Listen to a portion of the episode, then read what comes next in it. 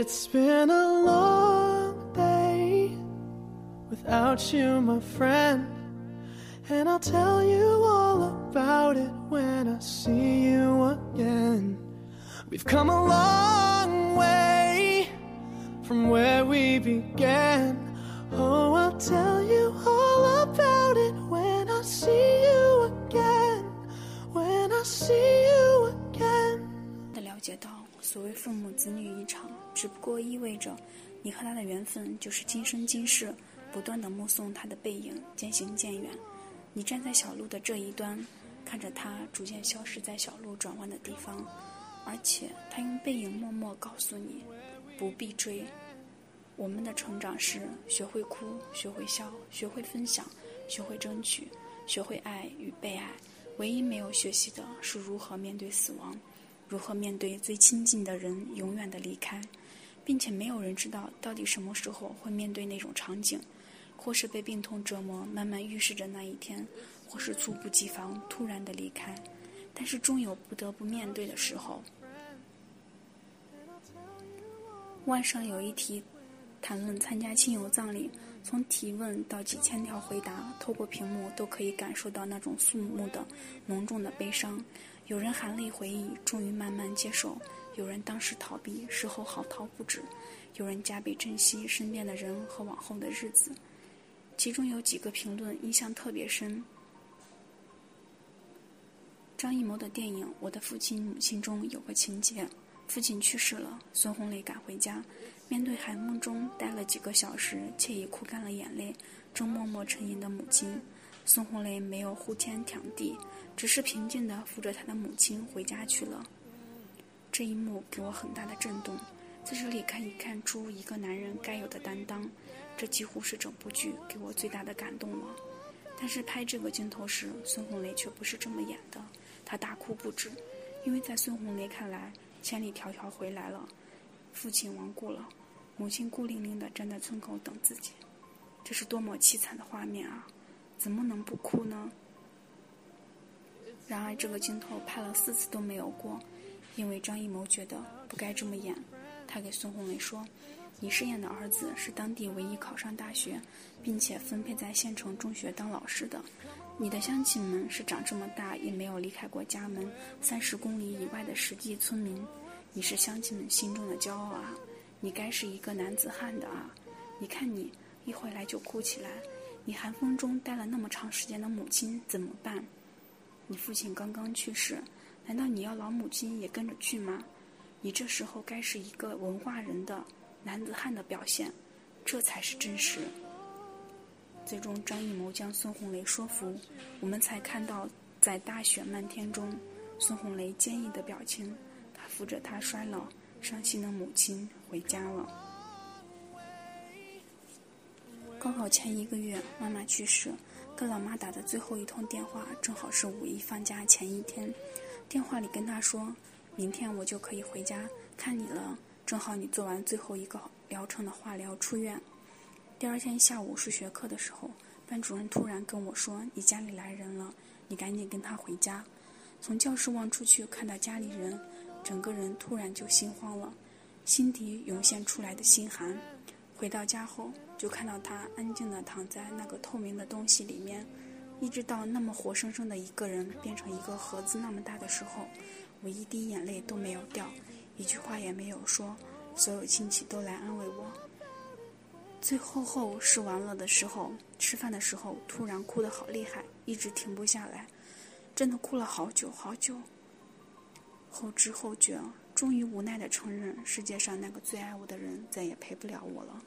曾经那么叛逆的孩子，仿佛一夜长大。他其实一直都在看着我，不能再让他干着急担心，不是吗？同学奶奶故去那几天，家里人乱作一团，几乎不能生活。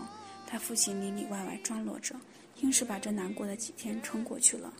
同学说：“若不是他父亲，他都无法想象他们将会怎样度过那几天。”奶奶从闭眼到入土，他没见他父亲流过一滴眼泪。他父亲总是沉默着，精力耐力好的惊人。但是他注意到一个细节，就是他父亲洗脸的时候会将毛巾放在脸上好久，一动不动地站在那里。许久后，他父亲才将毛巾揭下来，又是一张坚毅的脸。同学的奶奶故去，即是他父亲的母亲故去。什么情感能比得上母子情深呢？什么伤痛能比得上孩子失去母亲呢？他父亲没有哭，不是不伤心，而是这是他挑担子的时候啊。失去一个亲近的人，总会觉得生活从此变得很不一样。悲伤不能太久，我们要更有力量的活着，连同他们的期望一起。我最好的朋友在母亲去世的时候，只在他见到我的时候哭了一下。当看到他爸朝我们走过来的时候，他迅速抹掉眼泪。我说：“你真的很坚强。”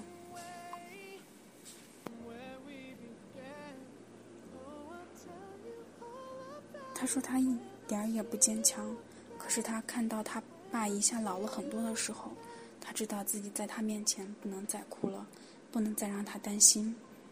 家里需要买的东西，他都陪着他爸爸一起去买，谈论各种东西买多少，去哪里买，只字不提妈妈的离开，因为他怕，他怕他爸一个人难过，开车不安全。事后所有人都离开之后，他发消息说。家里一下怎么那么空？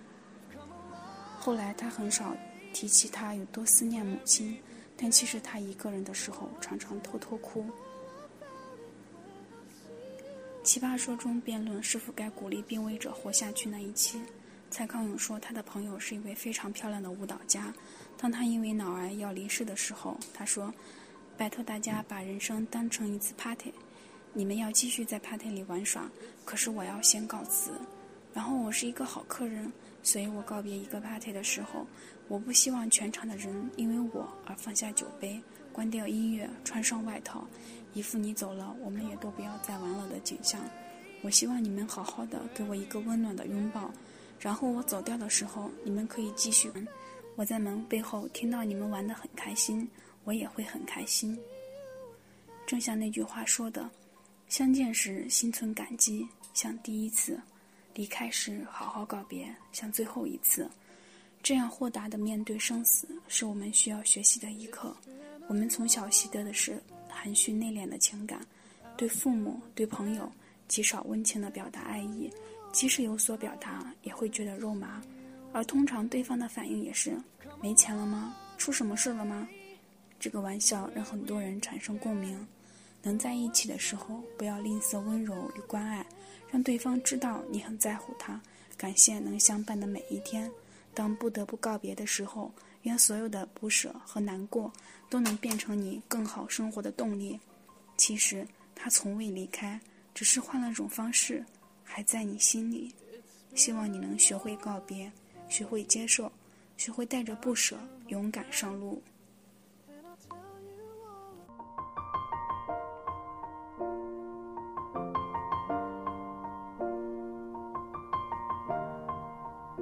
It's been a long